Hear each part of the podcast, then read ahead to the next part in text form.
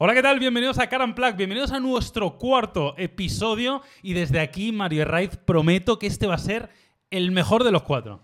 ¿Estás seguro? Te lo digo ya porque tenemos preguntas de la gente que nos ha dejado en Instagram, tenemos actualidad, tenemos subastas locas. Eh, ojo, y tenemos ¿esto qué una novedad. eh, ojo a la novedad, a lo que ha llegado al, eh, al mercado. al- O sea, ha llegado algo, ha llegado algo- algo algo- gordo, Está ¿eh? la gente loca, está la gente loca, Yauma. Ha llegado el, el troncho gordo porque la verdad que cuanto menos es impactante. Y si queréis, vamos ya y arrancamos, Mario, hablando... ¿Qué quieres decir? Prometo, prometo que en el podcast de hoy voy a mover menos la cabeza. ¡Oh, eso fue buenísimo! la gente está haciendo memes. La gente ya está haciendo memes de, de la cabeza. eres- de- O sea, mira, mira, ¿era era así?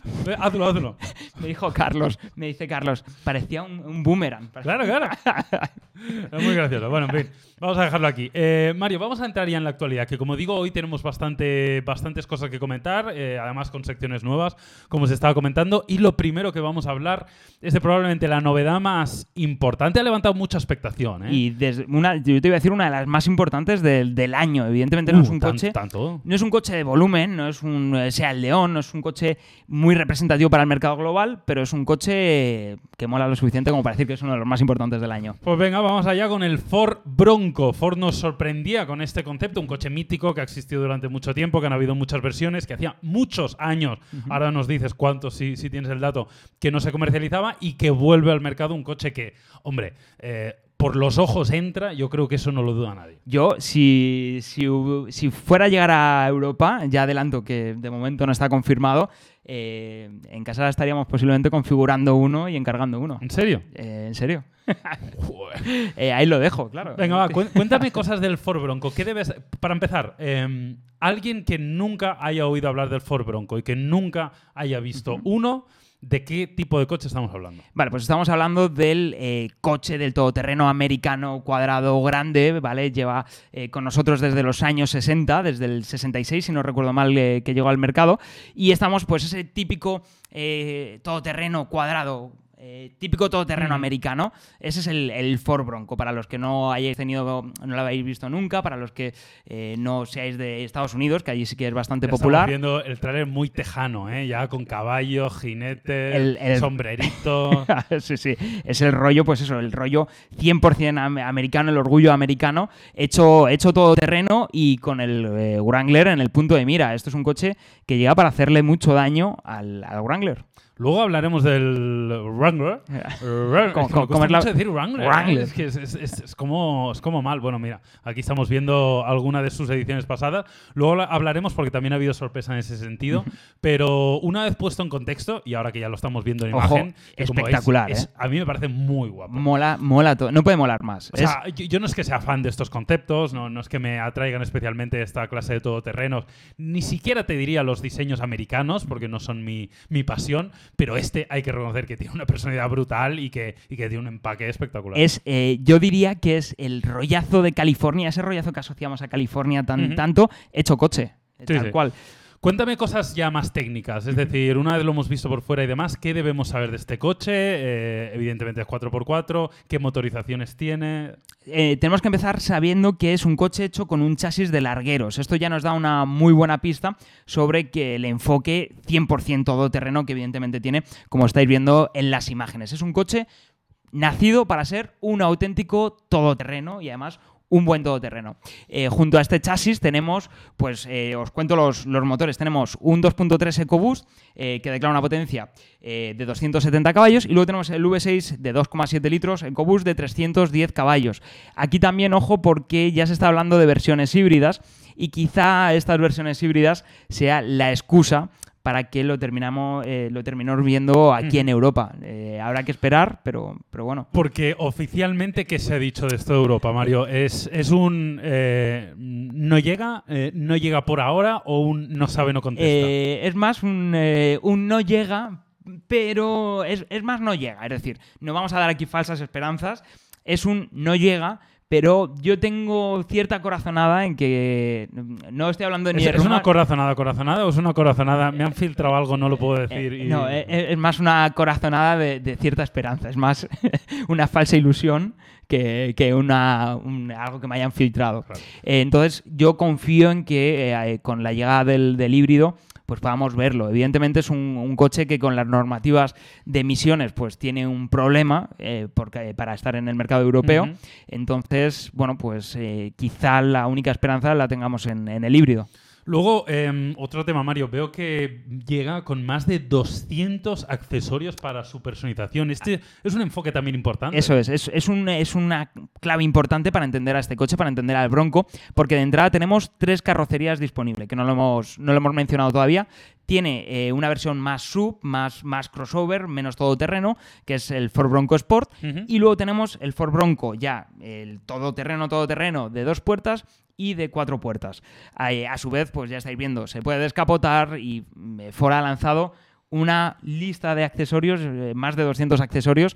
Podemos ponerle pasos de rueda ensanchados, podemos ponerle ruedas aún más todoterreno, podemos equipar, de hecho, una suspensión aún más elevada, podemos hacer multitud de configuraciones. Puede ser que haya alguien, Mario, que ahora se esté preguntando, ¿este es un, un sub disfrazado de todoterreno? Mm. ¿Es un todoterreno de verdad que me voy a poder meter por donde me dé la gana? Es un todoterreno con mayúsculas, de verdad aquí no hay nada. Bueno, hay un poco de sub en la versión Sport, que lo estáis viendo ahora mismo en, imágenes, el, rojo, el que está más a la derecha, eh, pero eh, toda la gama, incluso la versión Sport, son auténticos todoterrenos, son coches muy capaces, están a la altura en lo que a capacidades. Bueno, habrá que, evidentemente, habrá que conducirlo y habrá que comprobarlo. Sí, pero por historia de la marca y por un poco. Pero a priori es ya un coche que está dispuesto a pelearse con el. Eh, sobre todo con el, con el Wrangler, pero eh, bueno, pues es tanto todoterreno como un clase G, como el nuevo Defender, es decir, un todoterreno de verdad. ¿eh? clase G. Bueno, en fin, eh, esto no va a costar lo que un clase G, va a ser muchísimo más económico. ¿Cuánto va a costar? Porque tenemos, obviamente,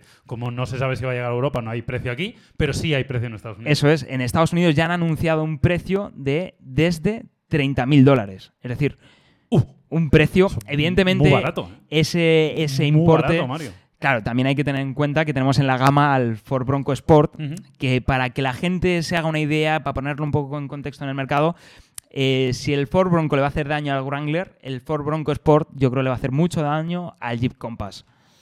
Bueno, y precisamente, igual respondiendo un poco a esto, eh, hemos visto un movimiento bastante curioso y con esto hilamos.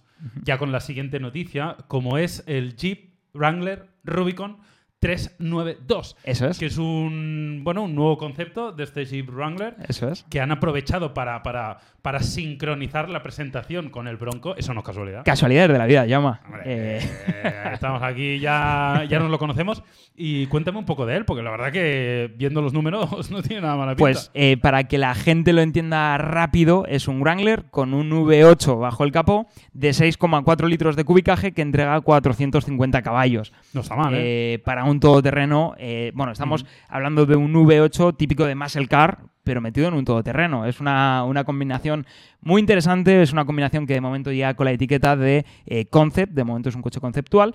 Entonces habrá que ver igual si Jeep se atreve, se, está dispuesta a lanzar. desde luego, eh, Jeep ahora nos va a tener que sorprender con el Wrangler, va a tener que hacer algo con el Wrangler para darle un impulso y competir con el, con el Bronco. Porque antes de la llegada del, Bronco, ¿tú cuál dirías que era el rival número uno del, del Wrangler? Al final, el segmento de los, de los todoterrenos es tan, eh, se ha quedado ya tan reducido que hmm. cada uno tiene, tiene su público. Tenemos el Defender y el que es cliente de Defender es cliente de Defender. Tenemos el Wrangler, que quizá es el más mainstream y es el más, el más popular. Eh, tenemos, por supuesto, el, Clase G, que representa un poco más la vertiente más, más lujosa del todoterreno. Y luego tenemos al, al Jeepney. tenemos en otra escala, tenemos a un tamaño más pequeño. tenemos, nunca mejor dicho lo de escala. Claro, efectivamente, tenemos al, al Jeepney, que lo ha petado, ha sido un éxito a nivel mundial, ha sido tan éxito que la marca ha tenido que, cortar incluso su producción ¿Ah, para, no, para no liarla con temas de emisiones, de CO2 y demás, porque, porque si no disparaba la media de la marca y y, bueno, pues ha sido, han tenido problemas de, suministro de coche en, todo el mundo. Curioso. Entonces, nada, de poco, algo más que añadir del, Wrangler, simplemente un poco una llamada de atención de decir, oye, que no, habléis tanto del Bronco, que también estamos aquí. Eso es, es un poco, aquí estamos, eh, tenemos, eh, ya, aquí está esta versión V8, a ver qué hacemos con, eh, con la hibridación también, ¿sabes? Ahí Wrangler tiene que mover ficha ahora. Entiendo que Jeep no está, o sea, Jeep, que forma parte del grupo Fiat, Eso es. probablemente no está pasando igual como, como grupo, como marca, su momento más... Bueno, eh, bueno, en el caso de, de Jeep no es un caso tan... tan eh, O sea, es de las que mejor funciona, ¿no? eh, Dentro del grupo. eso es, no es... Quizá veo más delicada la situación de Alfa Romeo, por ejemplo, o, de la, o de la propia Fiat, por muchos 500 que se vendan, eh, al final pues no, es, no están, yo creo, en el momento más sano. Y, y dentro del grupo, pues yo creo que Jeep sí que está... eh, en- Bastante en una- saneado, ¿no? Claro, en una forma, en una prueba- en mejor forma. Entonces, bueno, pero aún así eh, tienen que mover ficha, evidentemente, y tienen que ver cómo responden al Bronco. Totalmente, cambio de tercio y cambio a algo que no tiene absolutamente nada que ver con lo que estamos hablando ahora. Vamos a hablar de BMW y vamos a hablar de un coche que yo tenía ganas, porque yo tenía ganas porque tenía como mucha duda y curiosidad con la estrategia de coches eléctricos de BMW, porque BMW... eh, a César lo que es del César. El BMW i3, el, incluso el BMW i8, el híbrido deportivo, salieron muy pronto al mercado. Fueron pioneros, fueron, eh, tuvieron el valor de lanzar coches conceptuales, porque ves un i3 y ves un i8 y Sí, son sí, sí. coches conceptuales, tuvieron el valor de lanzar un coche conceptual a producción, a la calle, eh, cuando nadie, bueno, sí, sí se estaba planteando ya la movilidad Sí, eléctrica, pero poco, ¿eh? pero no era algo tan, tan presente como lo tenemos hoy día. Pero coincidirás conmigo que después de este primer paso, adelantándose a la competencia, ¿qué pasó? Hu- Hubo, hubo un, un- un gap ahí donde, donde sí que es verdad que otras marcas apostaron más. Es decir, BMW fue como muy pionero, pero luego mm, no sé si, si reposó demasiado eso, ¿no? Sí, justo, yo creo, lo has dicho muy bien, ha, ha tenido ahí como un impasse, como una, un- una parada, una pequeña parada, en la que, bueno, pues sí, la competencia se ha puesto a las pilas, la competencia ha lanzado productos híbridos enchufables, microhíbridos, que también, ojo, también ha lanzado BMW. BMW también tiene eh, en toda su gama eh, opciones eh, híbridas enchufables Sí, sí. y con microhibridación. Pero sí que el resto de marcas como que le ha dado más bombo a, mira, estamos haciendo mucha movilidad eléctrica y BMW pues sí que ha tenido de ser pioneros eh, muy por encima de lo que hacían otras marcas a normalizar un poco el... Venga, pues vamos a hablar precisamente del iX3, que es el, nuevo es. modelo y esto sí que ya es una apuesta, bueno, pues definitiva, ¿no? Por la, por la electrificación. Un coche que ya el nombre te dice un poco todo, no nos vamos a engañar. La I te dice que es un coche eléctrico y el X3 básicamente, pues que han cogido su plataforma, ¿no? Porque básicamente esto es- se puede decir que es un X3 eléctrico. Eh, a ver, eso es simplificarlo quizá Ya, demasiado, eh, pero, pero aquí quería abrir yo, yo debate, Jauma, quería preguntarte Abre, abre melones, Mario. que- ¿qué te parece la idea de, en lugar de lanzar un coche conceptual, en lugar de lanzar algo raro como el i3, como el i8, normalizarlo, normalizar el coche eléctrico. Es decir, lanzamos un coche que sea como el BMW X3 eh, que conocemos todos de combustión, y, pero con una mecánica eléctrica. ¿Tú qué, tú qué prefieres? Yo no tengo ningún problema con eso, siempre y cuando sea eficiente y razonable. Es decir, lo que para mí no tiene sentido, o sea, yo puedo entender que haya muchas marcas que adapten coches de combustión al eléctrico por ahorro de costes, pero sí que no puedo entender, como se ha visto en alguna marca, un coche eléctrico que tiene eh, como un túnel de transmisión, que, que- eso está ahí simplemente porque se han ahorrado los costes y han reutilizado la plataforma. Eso para mí no está bien. Ahora, que, que le den el mismo diseño, que le den el mismo estilo, que usen el mismo lenguaje de diseño, eso no me parece mal. Fíjate, yo, yo estoy contigo, me parece bien, me parece bien que el, que el iX3 eh, sea un coche normal, no sea nada conceptual, pero también eh, tengo ahí, me fastidia un poco que BMW no arriesgue como arriesgó con el i3, Ya. con el i8. De hecho, estamos hablando, hemos estado hablando estos días del fin del i8 y, y me da un poco de, de pena el decir, joder, ese ejercicio conceptual que hicisteis con estos coches, mantenedlo, que es, joder, mola ver a una marca arriesgando y mola ver a una marca innovando de, a, ese, a ese nivel. Sí, sí, sí, estoy, estoy muy de acuerdo. Bueno, estamos viendo ya en pantalla el- este iX3, como veis, ya comentaba Mario, pues bastante parecido a lo que ya conocíamos. Háblame un poco de, de mecánicas, de cosas que tengamos que saber. Estamos hablando de full electric, y Eso es. de, de qué clase de batería, autonomía y demás, que sé que todo el mundo se lo está preguntando ahora. Mira, te cuento. El paquete de baterías, eh, iones de litio, por supuesto, 80 kilovatios eh, hora. Tiene una autonomía de 460 caballos, es decir, es una, ahora comentaremos más. 260 kilómetros. Eso, que, que he dicho sí, siempre me, digo me lías, me siempre lías con eso. Mario, me lías con eso.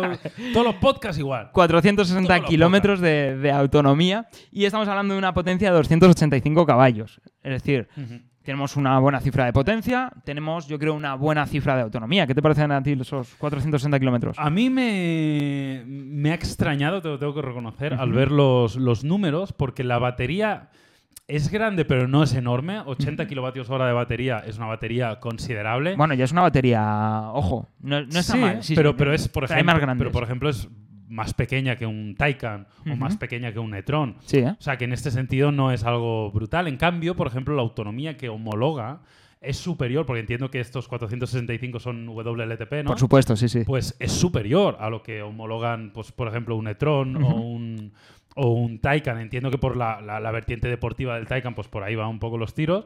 Pero, pero me, ha, me ha sorprendido positivamente. Veremos si luego esto acaba siendo así. Pero, pero me parece que sin tener una batería enorme, creo que la autonomía no está nada mal. Claro, habrá que ver cómo, porque tampoco es, a priori tampoco es un coche extremadamente eficiente. No estamos hablando de un deportivo tan estilizado como el Taycan, que No, al claro, final claro. esa línea aerodinámica pues también le, le, debe- le en lo que a consumo de energía se refiere. Y aquí estamos hablando de un sub, que es la carrocería menos eficiente de, de las Claro, que existen. Y debería ser razonablemente pesado este coche. No sé cuánto pesará, pero. de- desde luego esto no es, un coche de mil, ser. no es un coche de mil kilos, eh, evidentemente. Claro, Eh, entonces, bueno, no tengo la, la cifra de, de cuánto pesa, pero, pero habrá que ver cómo han logrado esa, esa autonomía. Ya estamos, ya estamos plantándonos en los, en los 500 kilómetros de, de autonomía, un poco el horizonte ahora del, del sector del coche eléctrico. Ya está en esos 500 kilómetros. Que, que, bueno, muchos dirán, no, tampoco necesito tanto, porque al fin eh, no necesito tanto. Sí, depende final- de la situación, claro. Pero bueno, ya estamos viendo autonomías interesantes. Sí, eh, decir que no sabemos el peso, pero obviamente va a pesar bastante más que el X3 por la Eso inclusión de las, de las baterías. Y luego que sepáis que tenemos en este caso una tecnología de carga rápida de 150 kilovatios hora. Que para que tengáis una referencia y os hagáis un poquito la idea, mira, me gusta mucho em, que se expresa la unidad de la batería en kilovatios hora y se expresa también la carga en kilovatios hora. Entonces es muy es fácil. Muy, es muy fácil. Claro, muy Claro, fácil sí, sí. saber los tiempos. Si, si tienes 80 kilovatios y carga 150, pues más o menos en media hora, Ma- más eso. o menos. Eso es. Claro, puede ser la cargada. Y, y para que os hagáis una idea, eh, es la velocidad de los supercargadores de Tesla, los 150 kilovatios hora. Es una muy buena velocidad. A día de hoy es un poco casi el top que podemos encontrar en España, aunque eh, se presupone que en el futuro habrá cargas más rápidas. Eh, vamos, es, eh, ahora falta, primero vamos a ir paso por paso, vamos a esperar a que se extienda la idea del supercargador y estos, esos 150 de, kilovatios de, de carga, porque, joder, simplificaría mucho, ayudaría mucho a la expansión del, del coche eléctrico. Seguro, sí, sí. Y pues hablando de una media hora más o menos para tener un 80% de la carga, pues me parece una parada lógica de estiro las piernas, me como algo, me tomo una Coca-Cola y, y me parece una parada lógica. Entonces, Sí, sí, total. total. Ahora falta primero que se extiendan estos, estos supercargadores. Totalmente. Eh, ¿Algún datito más? eh, que su llegada es en 2021. No sabemos Eso es. más. 2021 así en general, ¿no? O sea, 2000 puede llegar el 1 de enero, el 31 de diciembre. Bueno, ojo porque antes de 2021 va a llegar a China. Es decir, ¿Ah, sí? Eso ya, BMW, ya BMW ha dicho que ojo con el mercado chino para este coche, que parece que tiene potencial por ahí. No, los. Chinese ahí. Claro, eh, es, es el, el- el- el siguiente salto de la sociedad ya china de dar el salto a vehículos premium eléctrico. Así que parece que es un mercado interesante. ¿Sabes cuál fue la primera compañía masiva de consumo eh, no china en establecerse en el mercado chino? Eh, sorpréndeme. Volkswagen. ¿Ah, sí? Sí. Sí, Ojo, no tenía Es un dato yo que te aporto. Te voy a dar yo un dato de, de Volkswagen. ¿Sabes que Volkswagen produce más salchichas que coches? ¡Uh! ¿En serio? ¿En serio? Sí, sí, no viene a cuento, pero te lo, te, te lo ¿Has digo yo. probado las salchichas de Volkswagen? las he probado y están muy buenas. Mejor que las de Ikea. Eh, mejor que las de Ikea, sí, sí. Eh, mejor que las no de sé cómo Ikea. hemos terminado hablando de salchichas, Mario. Eh, eh, simplemente, de precio no se sabe nada, no hay nada obviamente confirmado, pero podemos jugar a ser rappel, si te Eso parece es. bien. Ya sabes que nos gusta aquí un poco las apuestas con los precios, siempre. Somos ¿eh, muy Jaume? de- Del somos muy juego. de- Nos pone el juego. del gambling. Nos mola mucho el gambling aquí en, en. El precio de un Mercedes EQC, lo tenemos aquí marcado, son 78.600 euros. Eso es. Aprox. Que sería un poco su principal rival. Porque yo creo que el Justo. Tron se va un poco ya de tamaño. Eso es. El- ahora mismo el, el iX3 tiene al EQC en el punto de mira y bueno, pues teniendo en cuenta ese precio, pues yo creo que BMW 75.000 euros, más o menos. Uh. Eh, 75.524 euros. Por Esa es tu Esa es mi apuesta. ¿Cuánto, cuánto? Repita. 75.524 euros. Yo voy a decir 75.523. Joder, ahí Yo creo, ¿Te sé, me da- imaginas, Me da, me da igual que va a ser un pelín más barato. ¿Te pero- imaginas que alguno de los dos acierta O exacto sea, con la estaría cifra? estaría Eh. muy bien, ¿eh? Pero mira, a- ahora hablando del, del EQC, me viene a la cabeza. Tú va- vas a ver. un- os lo voy a poner otra vez. Vas a ver el, el iX3 al lado de un EQC y parecerán que son coches de diferentes generaciones. Sí, a ver, el, el EQC... O al lado de un e-tron. Porque, las- porque se les ve mucho más futuristas. Claro, porque eh, eh, tanto el e-tron como el EQC sí que han apostado por una línea más diferenciada, parecen menos coches convencionales y bueno, pues eso es una Ojo, también te la puedes jugar y que dentro de cinco años hayan Sí, sido, sí, sí, hayan apostado un por un diseño tal. Sea eh, un múltipla. no te metas con el multipla, que ojo con el multipla. Algún día hablaremos del multipla porque el multipla, Ya hablaremos ya. eh, el multipla es un concepto es un concepto más interesante de lo que eh, su estética podría eh, dejar caer. Pero, pero sí, bueno, al final es un diseño conservador para lo bueno y para lo malo. Eh, la gente, mucha gente lo verá y dirá, bueno, pues es un X3 con una parrilla rara, ¿sabes? Sí. En fin, vamos a continuar. Vamos a dejar los kilovatios hora de lado porque vamos a hablar de, de otro concepto muy distinto y es que ya se ha presentado el nuevo Porsche 911, ya sabéis, 9992, eh, 992, pero en este caso el Turbo. Habíamos visto ya el normal, habíamos visto el Turbo S, que era la versión más extrema, falta de llegar los de Los los, de- que le gustan a Mario. los, de- los los del alerón, los del alerón gigante. Los del polígono de. los del carrito supermercado, ¿no? Que te lo puedes coger y te lo puedes llevar. Eh, bueno, una versión un poco más eh, racional, ¿no? Que, que en este caso el, el Turbo S, que ya dijimos que el Turbo S era, era una, una barbaridad. No sé si decir excesivo, porque esto es algo muy No, personal. Excesivo nunca, Yauma. Pero hay que reconocer que no es para todo el mundo. Y en este caso, cuéntame un poco sobre mecánica, Mario. Bueno, pues estamos hablando de, de- de la versión eh, más civilizada del turbo. Como decía Jauma, estamos hablando de una potencia de 580 caballos frente a los 650 caballos que entrega el, el Turbo S. Y para que os hagáis una idea de la escala de potencia, de esta escala de la que hablábamos, pues el, el actual Turbo tiene ya la misma eh, potencia, la misma cifra que el Turbo S de la anterior generación. Entonces, Curioso. claro, ¿esto qué, qué- qué pasa? Que dentro de dos generaciones nos vamos a plantar en 800 caballos. ¿Dónde está el, dónde está el límite? No limits. Claro. El límite es el cielo, Mario. Eh. No lo has aprendido todavía.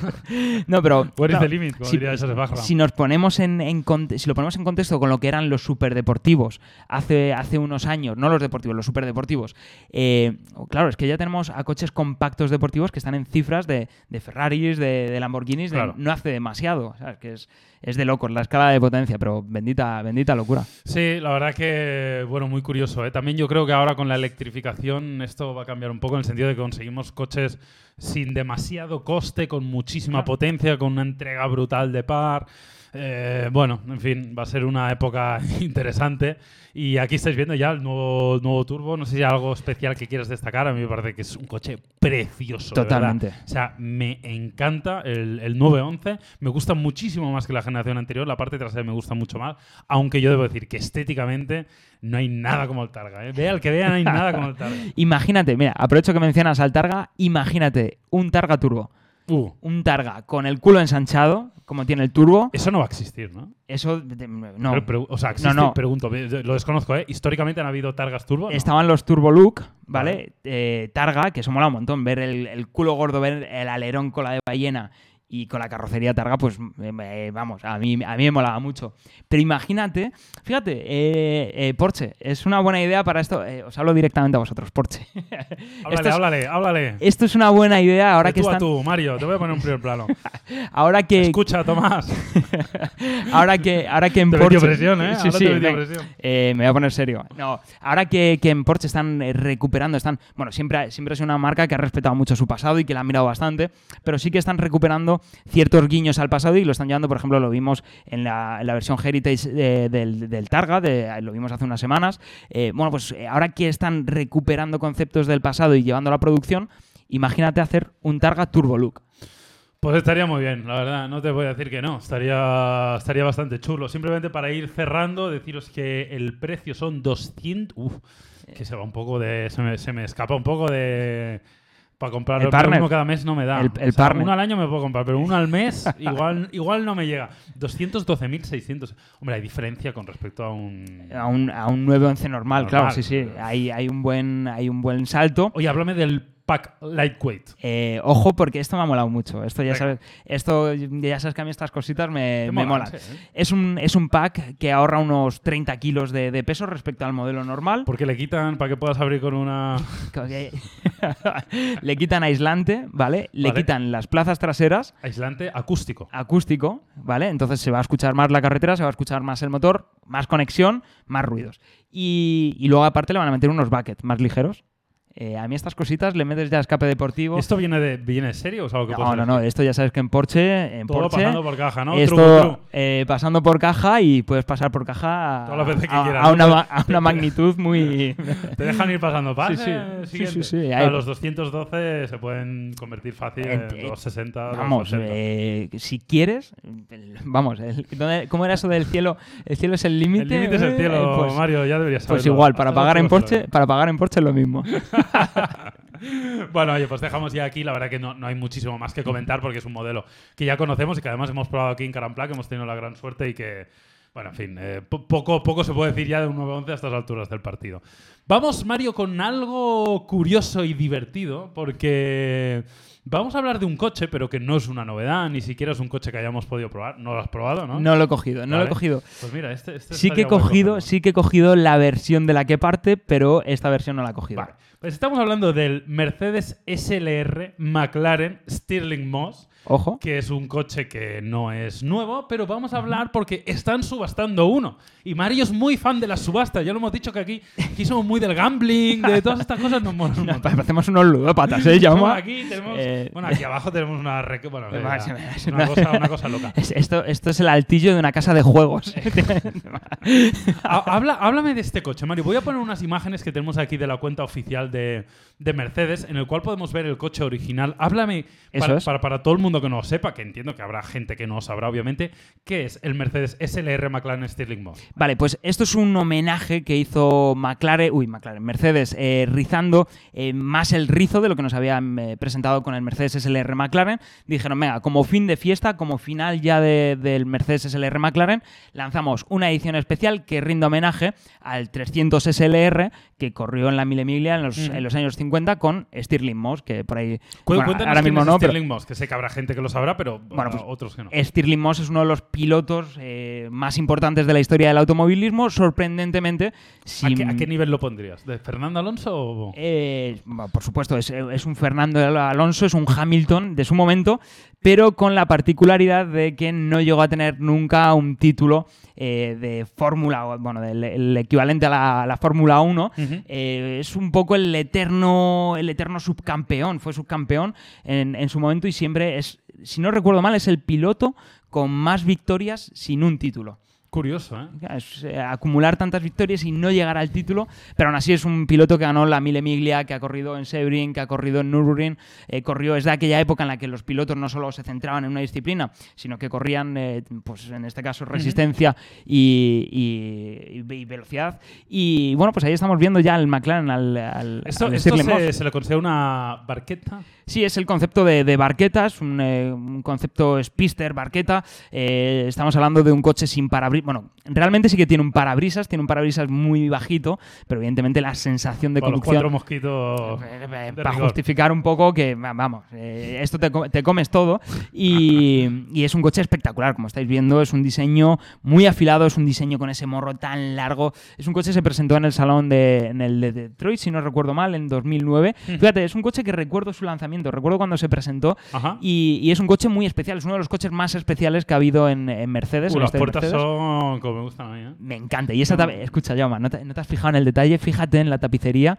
de esos, de esos asientos. Uh. eh, unos asientos eh, ahí muy deportivos con un, una un tapizado eh, de tartán que a mí me, me encanta. Madre mía. ¿Cómo te quedas con estos detalles? Bueno, estáis viendo el diseño espectacular, un coche increíble y hablamos del primero para, para enseñároslo, traéroslo, porque creo que también es interesante hablar de coches que, que evidentemente nunca, probablemente nunca vamos a conducir, pero que vamos a disfrutar viendo. eh, y, y lo están subastando. Pero antes de ir al precio de la subasta y a la situación actual, dame cuatro datos técnicos que creo que no os has dicho todavía. Vale, tenemos un motor, un V8, sobrealimentado por compresor, eh, 5,4 litros de cubicaje, Ujú. 650 caballos.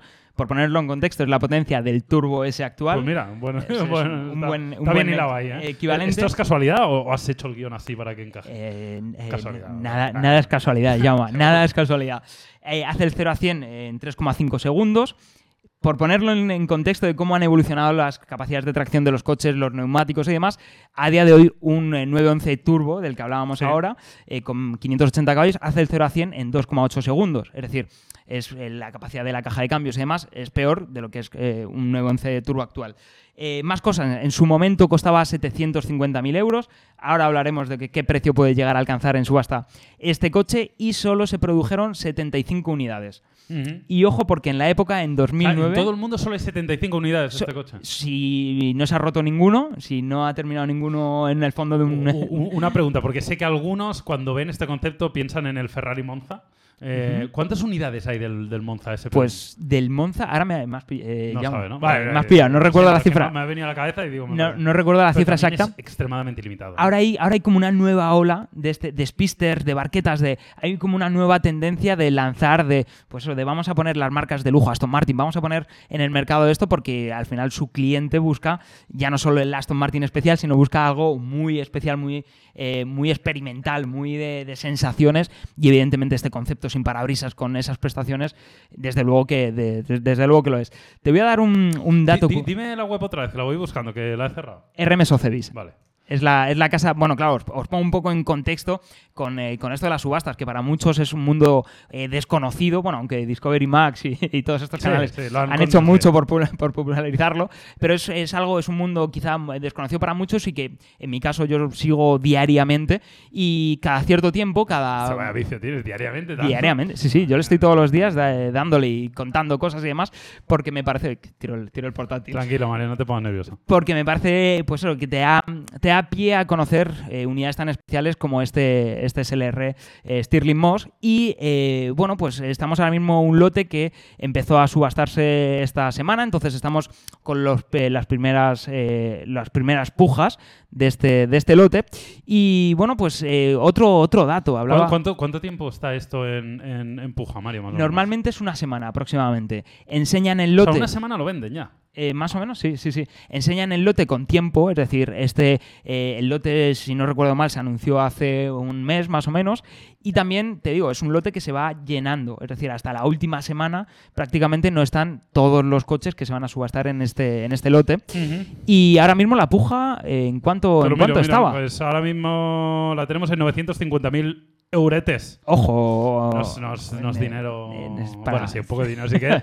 eh, como veis, aquí es bastante curioso porque te dicen como una aproximación, ¿no? Ellos, Eso es. ellos es- digamos que calculan que el, que el precio final podría rondar entre el 1.900.000 y los 2.200.000. Eso es. Eh, pero a, a día de hoy, que todavía faltan 5 días y 3 horas, o sea, tenéis tiempo, no sufráis si queréis, eh, si queréis ahí meteros en la, en la subasta, eh, va por 950.000. Eso es. También de esta unidad, ya yendo un poco de lo general del modelo a esta unidad en concreto, eh, la casa de subasta suele decirte, oye, si ya tiene un dueño especial, que evidentemente para comprarte este coche, pues suelen ser dueños especiales. Cristiano Ronaldo. Efectivamente, suelen, ser perfiles así. La casa de subastas, para animar un poquito más la puja, suele decirte, no, esto pertenecía a no sé quién, esto ha estado en Vale, no sé qué vale, colección. Y en el caso de esta unidad en concreto, no nos han dicho quiénes han sido sus dueños, porque ha tenido tres dueños y tienen menos de 9.000 kilómetros. Tres dueños ya, ¿eh? Claro, porque al final esto es un poco como los cromos. Ya, Esto es un poco pasa de colección en- vende, tal, ¿no? es un poco especular con ello, jugar un poco con, e- con ello, el capricho. Entonces, eh, bueno, pues tiene menos de 9.000 kilómetros. Eso os da ya una idea de, de, qué- de cuánto se ha utilizado en, en más de 10 años. Menos de 9.000 kilómetros es una No, cifra no, hombre, claro, al final estos coches salen una vez al año Claro. para... Ojo, porque esta unidad en concreto corrió la Mille Miglia, de- si no recuerdo mal, de 2015, es decir, es un coche con cierto pedigrí, Ujú. que eso le mola, es decir, es un coche que viene de la, de la herencia de la Mille Miglia y ha participado en ella. Y bueno, pues a ver cómo termina, cómo termina Pues lo la contaremos en el podcast de la semana que viene, si te parece bien, Mario. Nos puedes traer otra, otra joyita de estas y contaremos si al final han pagado 1.900.000, 2.200.000 Hecho. o... Para que, no sé si lo he dicho ya, en su momento costaba 750.000 euros, es decir, ya... O sea, era una o sea, si lo hubieras comprado en su momento era una inversión maja. Claro, claro, pero ojo porque para comprarlo tenías que haber sido dueño, tenías que ser dueño de un SLR normal. Es decir, si querías tener un SLR Stirling Moss, tenías que haberte gastado ya tus unos cuantos cientos de miles de euros. Aún así probablemente te habría salido bien, ¿eh? Claro, sí, sí, desde luego. eh, desde luego, si alcanza los 2 millones, que anteriores pujas estos coches han alcanzado 2 millones y los han superado, pues eh, te sale a cuenta. Bueno, pues nada, Mario, eh, dejamos esto aquí y vamos a hablar de una prueba de conducción que esta semana Mario ya ha estado probando. Ya habíamos hablado de él, ¿eh? del, del, Skoda Octavia, del nuevo Skoda Octavia. Habíamos hablado eh, un poco de, de, de, lo que sabíamos, pero todavía no habíamos, eh, digamos, probado el coche más en profundidad. Nos habíamos puesto al volante y Mario lo ha hecho esta semana, así que Dime cosas, Mario, highlights, ¿qué tenemos que saber? Venga, vamos a dar pinceladas para ubicarlo porque es un coche que yo creo la gente estaba esperando, sobre todo después de lo visto con el nuevo Golf y después de lo visto con el, sobre todo con el nuevo León. Y la gente estaba diciendo, vale, eh, has hablado muy bien del León, ¿Qué pasa con el Octavia? Bueno, pues lo que me ha gustado es que Skoda ha sabido diferenciar muy bien los matices, que ha sabido darle matices a la, a la, puesta a punto de su chasis, a la configuración del coche, para diferenciarlo mucho del Seat León. ¿Sabes? Que al final es interesante teniendo en cuenta que parten de la misma plataforma, teniendo en cuenta que tienen mismos motores, que tienen misma tecnología, pues me parece muy interesante que las marcas sean capaces de impregnarle de su propia personalidad a, a estos dos coches. Porque, Mario, ¿cuántos... Cu o sea, me has hablado del León, pero eh, dentro del grupo Volkswagen, uh -huh. ¿comparte, digamos, eh, hermandad con alguien más o no? Claro, eh, con el Volkswagen Golf, también con el nuevo Audi A3. Eso es como Vamos, que tiene más primos que... son familia, familia numerosa. numerosa ¿eh? pero, pero, claro, esto es una estrategia, ya vimos en cuanto salió la plataforma MQB, ya vimos por dónde iban los tiros. Ahora con esta nueva evolución de la plataforma MQB, pues se sigue manteniendo, la, la, lógica sigue, sigue imperando. Al final es una cuestión de reducción de costes y de aprovechamientos dentro del grupo. Uh -huh. Y, y, lo que me gusta es que os hablaba eso, de que le han, le han dado a, a, a, al coche su personalidad. ¿Cómo le han dado esta personalidad? Bueno, pues en el caso del Seat León nos hablé de un tacto de conducción más deportivo, un tacto de conducción más directo, un coche capaz de comunicarte lo que está ocurriendo eh, con una muy buena respuesta. Estoy hablando de la versión Seat León, no del Cupra León. Uh -huh. Un comportamiento firme en el paso sí, por pero curva. Seat siempre tiene eso claro. en casi cualquier vehículo. Ahí está. Entonces, Seat ha ido al público más juvenil y que busca un poco más de deportividad. Vale. Y Skoda, por su parte, ha ido con el Octavia a un público más maduro, más familiar, que busca un coche sobre todo más confortable. O sea, tú lo notas más cómodo. Eso ¿Se es. puede decir más cómodo? ¿Se puede decir que gana en habitabilidad también o no? También es un coche con un más espacio interior, tiene más maletero. Estamos Más hablando, maletero. si no recuerdo mal, 600, 600 litros. Ah, bueno, no está mal. Eran, sí, si no recuerdo mal, eran 600 litros de, de maletero, 640. Es que claro, también el Skoda Octavia, Mario, um, igual no te pasa, ¿eh? Pero pero es, eh, digamos que es un concepto más familiar. Claro, ¿no? sí, sí. Sentido, La... Por la propia carrocería, por mucho que comparta la plataforma. Es decir, decíamos pues que, que, el Volkswagen Golf, el León, el A3, pero es un coche que tú lo ves por fuera y se parece más a un A4. Claro, sí, es al final eh, apuesta por una carrocería para diferenciarse, apuesta claro. por una carrocería de berlina, por supuesto también de familiar, y también ahí gana el combi. unos centímetros, entiendo. Y ahí bueno, juegan con las dimensiones de la plataforma, con el aprovechamiento del espacio para dejarnos eso, un maletero más grande que el de León. El de León, si no recuerdo mal, eran 530 litros y aquí estamos hablando de 600. Que ya estaban bien, que 530, ya es, una, ojo. es muy buen maletero. Y eh, estamos hablando de 600 litros en el caso de la berlina y de 640 litros en el caso del familiar. Eh, también comentarle a la gente, la gama de motores, pues la hemos conocido ya en el Seat León, en el Golf y demás. Es una gama de motores que va desde los 110 a los 245 caballos. Hay mucha variedad, es algo que el grupo está potenciando bastante. Mm. Tenemos microhíbridos, tenemos híbridos enchufables, tenemos una versión diésel de 200 caballos. Es decir, hay un abanico muy amplio de opciones. ¿No puede ser eso un poco confuso para...? ¿Tú, ¿Tú, crees que es mejor? O sea, yo, yo, siempre he sido muy partidario de, oye, dame muchas opciones para que el usuario pueda elegir. Pero sí que es verdad que en algunas ocasiones tener un portafolio demasiado amplio a veces puede ser más un quebradero de cabeza que otra cosa. Sobre todo para la red comercial. La red comercial es la que tiene eh, ya en sus manos, el, llega un cliente al, al concesionario y, y, claro, que no, tengo uno de un 1.0. No, tiene que identificar bien las necesidades de ese cliente y decirle, claro. tu motor es este, tu coche es este y ya está. Y, si, quieres otro, si quieres otro, te, vas pues, a Toyota. claro. A mí no me rayes. no, pero eh, claro, es sí, evidentemente, pues a, a, mayor gama, pues también el cliente gana, pero también gana en confusión. Y, y, bueno, pues, pues sí, al final es necesario tener modelos base para poder comunicar un precio uh -huh. eh, más bajo. ¿Cuál es el precio más asequible? Sin, eh, sin ayudas del gobierno estamos hablando de 17.900 euros.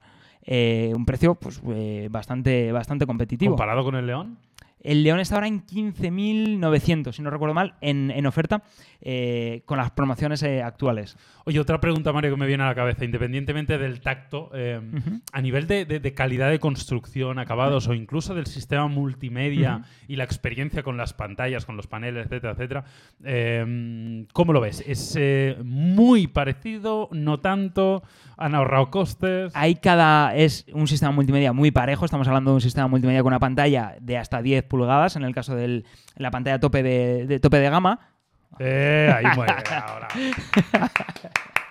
Muy bien, Mario. Muy bien, así me gusta. Eh, eso, 10 pulgadas en el, en el top. Y eh, por supuesto, en conectividad y demás, igual. Estamos hablando de lo último de lo último y comparte mucho. La interfaz sí que cada marca le da su toque de personalidad, pero estamos hablando básicamente del mismo sistema multimedia con interfaz, con una interfaz diferente. Y los acabados y ajustes y demás también te, te parece igual, es decir, tú tocas toques donde toques la- lo- los plásticos utilizados, los ajustes de todos los mandos, ¿te parece que está al mismo nivel? Está, está al mismo nivel, pero con matices diferentes. Ah, ah, perdón, hablamos al mismo nivel que SEAT. Eso es, sí, sí, al mismo nivel que, que el Seat León.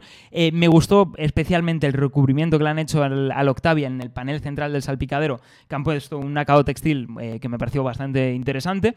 También me ha gustado su volante, su volante, ojo, porque tiene su polémica, porque han hecho un volante de dos radios, un volante que, bueno, siguiendo un poco lo que también Sí, ha hecho sí. Mercedes. Y, y es un volante con un diseño, a mi juicio, muy agradable, bien terminado, tiene unos botones, eh, unos botones tipo cilindro que, me gustan y bueno, pues eh, en general muy buenas sensaciones con el Octavia.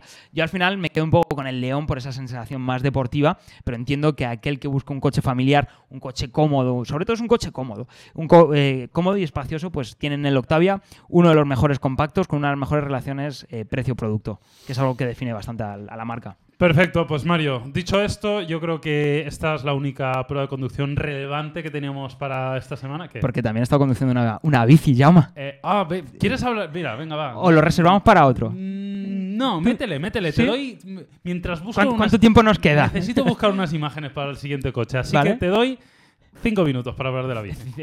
Eso, eso, eso, Jaume, es, eso mucho. Eso, Te doy 45 segundos para hablar de la bici. Vale, pues estos días he estado conduciendo. Bueno, estoy con- eh, prácticamente la recogí hace. Dilo, dilo, dilo que te has dado ya un. Te, has pegado una hostia. Bueno. No, no, ya- Jaume. Cuéntalo, eh, cuéntalo, Mario, cuéntalo. La gente lo quiere saber. Eso es, es relevante. Cuenta- Mira, te Bueno. voy a poner en primer plano para que lo cuentes. eh, el otro día rodé un poco. eh, llevaba sin montar en bici posiblemente 15 años. O Y sí sea, es cierto que- desde que naciste, casi. Eh, prácticamente, y sí que croqueteé un poquito, pero todo bien, todos sanos. eh, ni la bici ni yo nos hemos hecho nada. Y, y nada, la verdad que una bici con un diseño espectacular, un diseño eh, muy sofisticado, muy ligera. Yo de bici, eh, Jaume, estoy hablando de bicis, de bici no tengo No ni idea. ¿no? no Yo tengo- sé, sé un poquito, tampoco mucho, pero sé un poquito. o sea, Pero me has dicho que es, es, eh, piñón fijo, ¿no? Que tiene un Eso es. y un piñón, ¿no? Que además no, no tiene cadena, sino que tiene correa. Tiene correa, eh, es fibra de carbono, no sé cuántos kilos ¿Cuánto es. pesa? No sabes. Ni idea, pero, Pero muy ligera. claro. es en plan- ¿Cuánto vale? ¿Lo sabes? Eh, si no recuerdo mal, eh, son 3.700, aproximadamente 3.700 euros ¿Y esto lo puedes comprar dónde? en eh, tu concesionario Cupra más cercano. ¿Sí? sí, sí. O sea, solo vende el concesionario. Eh, bueno, el- esto lo construye Fabike, ¿vale? Es, lo construye el, el constructor, no, Cupra evidentemente no se va a poner a construir bicis, sino que ha recurrido a una marca externa y lo construye Fabike y, y si no recuerdo mal son 3.700 euros.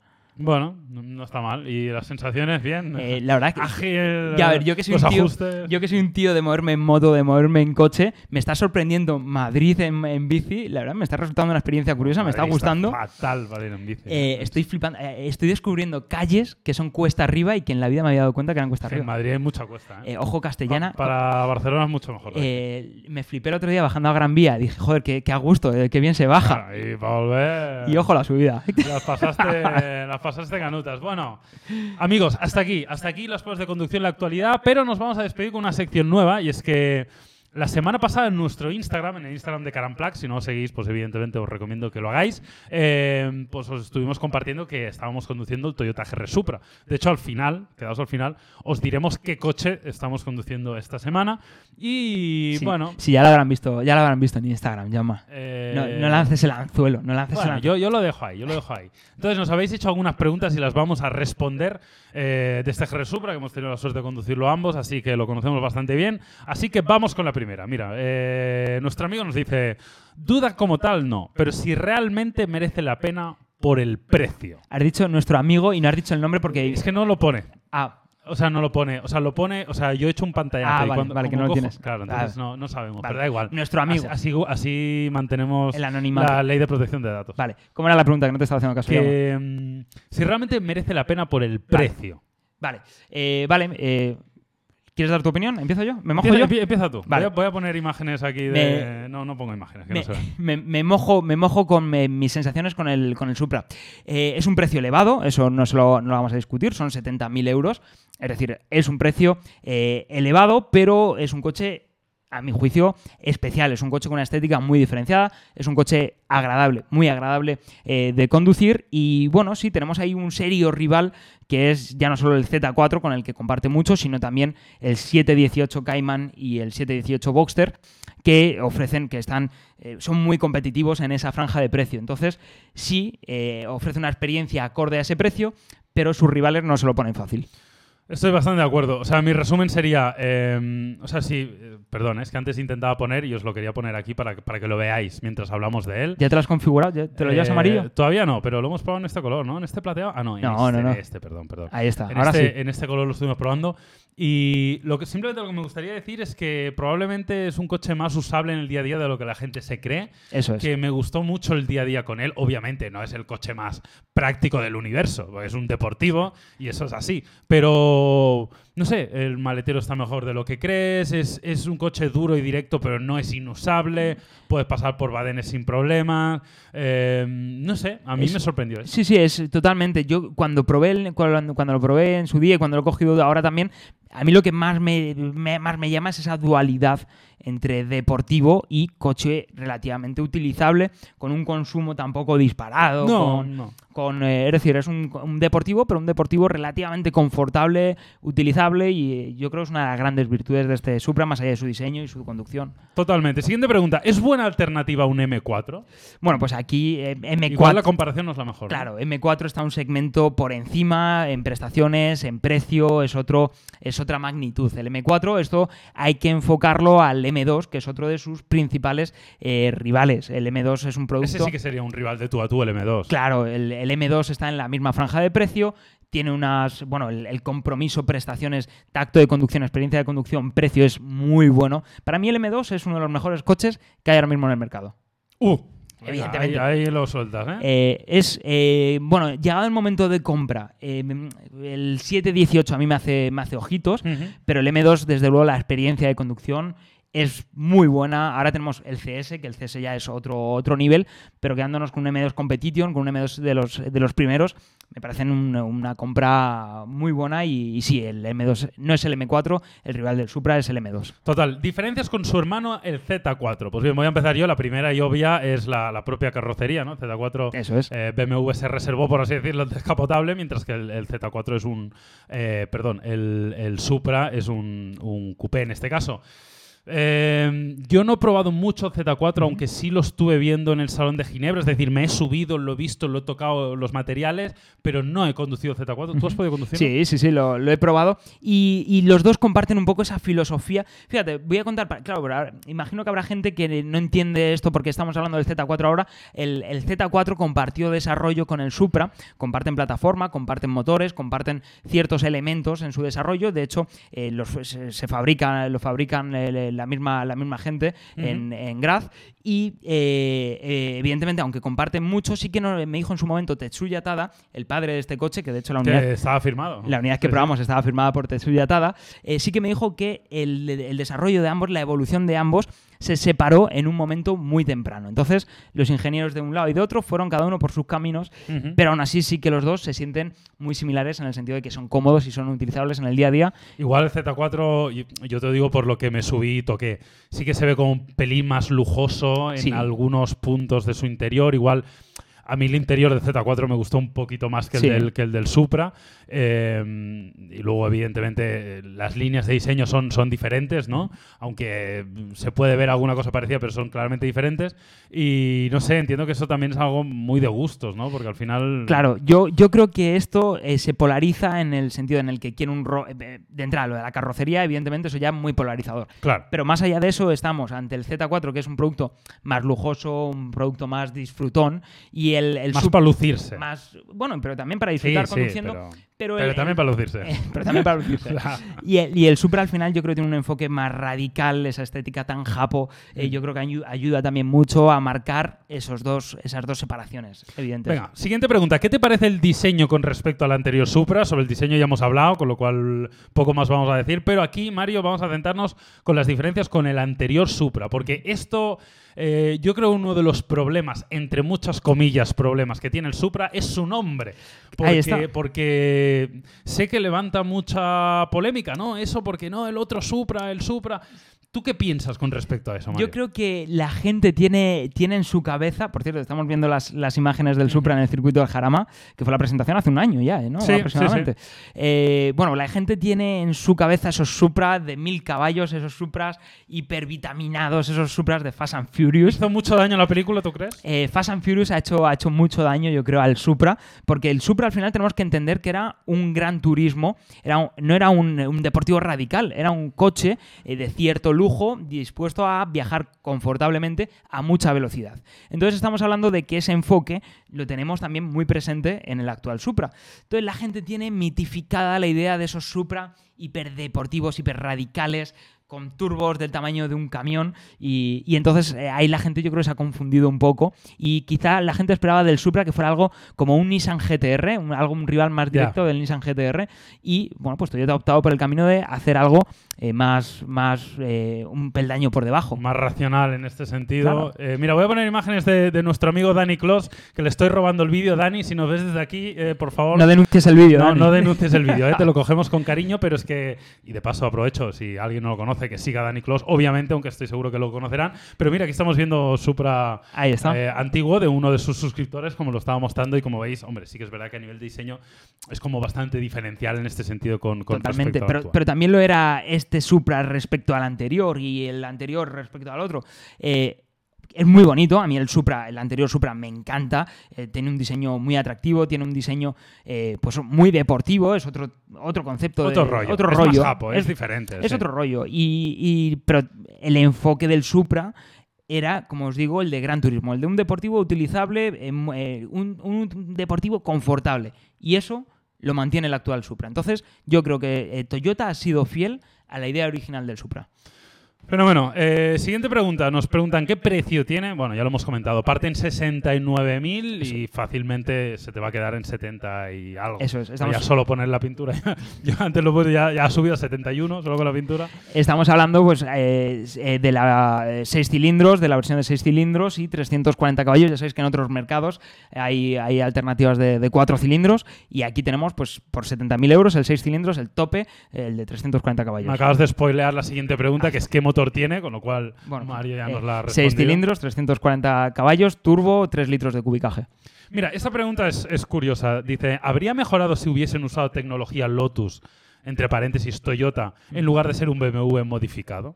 Bueno, Bueno. yo creo que, antes que nada, yo Ya creo me- lo de BMW modificado igual se han pasado un poco. O sea, es verdad que comparte mucho, pero me parece que es, es con un poco de mala fe el comentario. Pero cuéntanos, Mario. Bueno, yo, eh, yo creo que a día de hoy, eh, lo hablábamos con el caso de la plataforma MQB de Volkswagen, a día de hoy necesitas eh, sinergias con o dentro de tu propio grupo o con otras marcas para lanzar un coche y más aún si se trata de un coche tan de nicho como es claro, este claro, coche. es que es el tema. claro. Estamos hablando de que es un coche en el que ni siquiera las marcas han hecho una línea de montaje en sus propias fábricas. Es un coche que produce un productor externo. Eso ya nos, lleva, eh, nos da una idea de, eh, de- de los costes de producción. Es decir, no pueden un Toyota desarrollar de cero este coche con los costes Es que, que ellos suponen. ni Toyota, o sea, que, que es- estamos hablando que es uno de los Mayores fabricantes del mundo, una de las compañías Eso más es. importantes, no se lo puede permitir, o sea, no que no se lo pueda permitir, bueno. obviamente si quisiera podría hacerlo, Pero- pero, no es la opción más inteligente, rentable y, y en el mundo globalizado en el que vivimos, donde hay grandes grupos también, como eh, yo sé, el grupo Volkswagen que aprovecha, que hace algo y lo aprovecha para cinco marcas, Ahí está. Es obvio. Yo me quedo con, con la idea de el 6 cilindros de BMW es un gran 6 cilindros, la plataforma es una gran plataforma y el interior, pues estamos hablando del interior de una marca premium. Entonces, a, mí, a mí me gustó mucho el motor. Yo no sé qué hubiera pasado si lo hubiera hecho con tecnología Lotus, pero yo te puedo a ver, decir que... claro, el, el Lotus, o imagínate que lo hacen con Porsche, o imagínate No, que lo hacen, claro, o con, con quien sea, pues, pues habría sido otra cosa diferente, claro. Eh, que- los chasis de Lotus son una pasada, desde luego, que haber apostado por un chasis eh, de aluminio como los que fabrican Lotus hubiera sido una idea excelente, seguro, pero es otro, es otro rollo, claro. Total, eh, siguiente pregunta. ¿Está en el mismo nivel que un Jaguar F-Type? Hombre, mm, es diferente. Es, es diferente. El Jaguar F-Type, incluso las versiones yéndonos al 4 cilindros, está un peldaño eh, ligeramente por encima. Es otro, es un enfoque más lujoso. Es un enfoque más más, caro. más caro. eh, Más eh, versiones bastante más potentes. Tenemos, otro pues, rollo. claro, si nos vamos ya al V8 sobrealimentado, estamos hablando de otras cifras de, de potencia. Al final, el, el F-Type juega, intenta arañar con el 4 cilindros un poco al segmento del, del Supra y es una gran, una gran opción. El 4 cilindros va, Mm, va muy sí, bien, pero, pero el core del, del F-Type está pues, en, escalones más, más arriba. Otro escalón, sí, sí. eh, coincido. Venga, va. eh, ¿Alguna entrada y salida de aire en pasos de rueda es real? Aquí tenemos que echarle un poco la bronca a Toyota, ¿eh? Venga, Eh, échasela. ¿Te Toyota. pongo un primer plano? Venga, ¿Otra va, pónmelo. Me pongo serio. Ponte Me serio. falta, me pongo, me, po- me pongo el botón este de la camisa. Abróchate, abróchate para que te tomen va. en serio, Mario. No, eh, aquí la, la- aquí Toyota mm, eh, tengo que estar en contra de esas tomas de aire falsas porque que sí que hacen bonito y evidentemente si fueran funcionales pues quizá fastidiamos la aerodinámica del coche, pero pero mm, yo es que a mí me gustan las cosas auténticas, llama. Y- Pues mira, igual te gusta la siguiente pregunta, Mario, porque dice, ¿por qué no interior de madera? Supongo que esta Ah, pregunta ah, es medio coña, ¿no? ah, eh, hablando de cosas auténticas, eh, imagínate en un Supra un interior de madera. Buah, lo veo... Una Luxury Edition. Lo veo... Lo veo complicado. Y es que soy muy de interior. eh, Yo soy muy, muy de interior de madera, llama. No, tiene, sus cosas, Mario. sus filias. Bueno, pues hasta aquí. Estas han sido todas las preguntas que nos habéis hecho con el GR Su- Supra y eh, el coche que estábamos conduciendo esta semana es el Tesla Model 3 Performance. Así que nada, ya hemos dejado en, Instagram para que hagáis alguna pregunta. Si queréis hacer alguna pregunta, la podéis dejar aquí en los comentarios de YouTube, pero os invitaría a que vayáis a nuestro Instagram y la dejéis directamente en el botoncito, que ya que Instagram tiene esta herramienta tan chula, vamos a utilizarla y la semana que viene contestaremos. ¿Tú crees que vamos a tener jaleo con los fans de Tesla? ¿Tú Seguro, crees? seguro, Eh, seguro. Porque No- Tesla, no, tiene, tengo duda. Tesla tiene una comunidad muy loca, ¿eh? Tiene una comunidad muy loca. Así que, eh, que, Yo, yo- sí. sí, yo- yo- a mí me mola, ¿sabes? Es decir, que si hay comunidades, que sean comunidades locas y, No, claro, claro, claro. y que, que busquen jaleo. Así que me gusta, me gusta. Yo creo que sí, pero bueno, yo creo que vamos a contar cosas interesantes. Por supuesto. Del Model 3, que es un coche muy interesante, todo hay que decirlo, a, a muchos niveles. Y nada, hasta aquí. Este ha sido el cuarto. No sé, nunca sé si llamarle episodio o capítulo. Eh, eh, llama. Capítulo. O no sé, claro, me, me da igual. eh, No yo tampoco es. Son, son mis, mis dudas, Mario. Eh, llama, Las eh, comparto eh, contigo. romper el ritmo del programa. Ya, para pa- esto no vale la pena, tienes razón. Venga, va, pues nada, nos vemos la semana que viene. Muchas gracias por estar ahí y os podéis suscribir, acordaos. Hasta luego.